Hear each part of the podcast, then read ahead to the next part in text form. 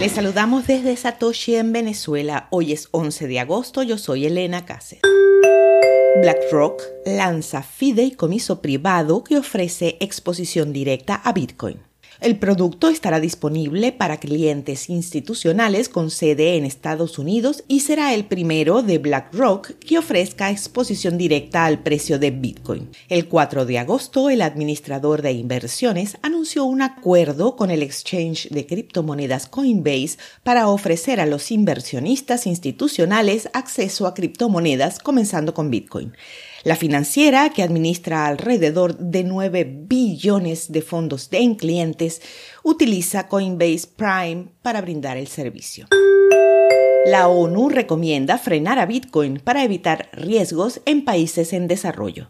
La Conferencia de las Naciones Unidas sobre Comercio y Desarrollo emitió ayer miércoles una serie de recomendaciones a los países en desarrollo ante la expansión del uso de Bitcoin y las criptomonedas. El llamado, hecho para evitar la adopción, es claro. Cito. Si las criptomonedas se convierten en un medio de pago generalizado e incluso reemplazan las monedas nacionales de manera extraoficial, esto podría poner en peligro la soberanía monetaria de los países. Fin de la cita. Obviamente todos sabemos que esto no pasa si la moneda extranjera que se usa es el dólar estadounidense, ¿verdad? El minero de Bitcoin Hut 8 informa una pérdida neta de 69 millones de dólares en el segundo trimestre.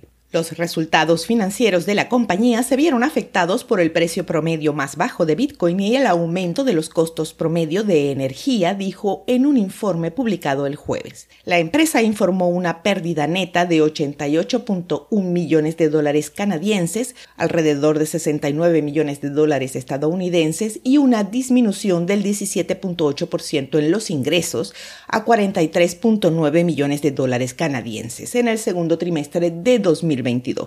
Con todo, la compañía ha logrado mantener sus reservas de Bitcoin a través de la recesión del mercado. Minó 946 unidades en el segundo trimestre y aumentó su tenencia en un 14.6% a 7.406 monedas. Seguimos con las breves de El Bit. Swan Bitcoin revela fuga de datos debido a un ataque de phishing en su proveedor de boletines.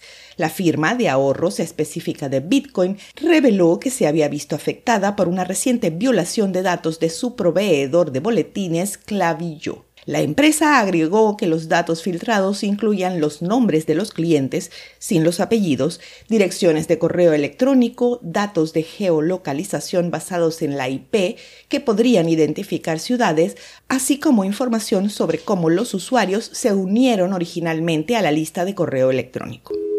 Genesis Digital asegura 708 megawatt de energía para minería de Bitcoin. La firma dijo en un comunicado de prensa el miércoles que la capacidad de energía se distribuye en sitios en el oeste de Texas, así como en Carolina del Norte y del Sur. No se revelaron fechas de cuándo empezarán a operar. La empresa de marketing por correo electrónico MailChimp suspende varias cuentas relacionadas con criptomonedas. Las empresas afectadas incluyen la plataforma de inteligencia Mesari. El fundador, Ryan Selkis, publicó en Twitter revelando la suspensión y expresando su decepción. El medio de comunicación de Crypt también informó la noticia. En el comunicado de suspensión, MailChimp declara, y cito, no podemos permitir que las empresas participen en la venta, transacción, comercio, intercambio, almacenamiento, comercialización o producción de criptomonedas, monedas virtuales o cualquier otro activo digital. Al mediodía de hoy el precio de Bitcoin estaba en 24 mil dólares con una variación al alza en 24 horas del 1%. El hash rate es 207 exahashes por segundo. Esto fue el Bit desde Satoshi en Venezuela.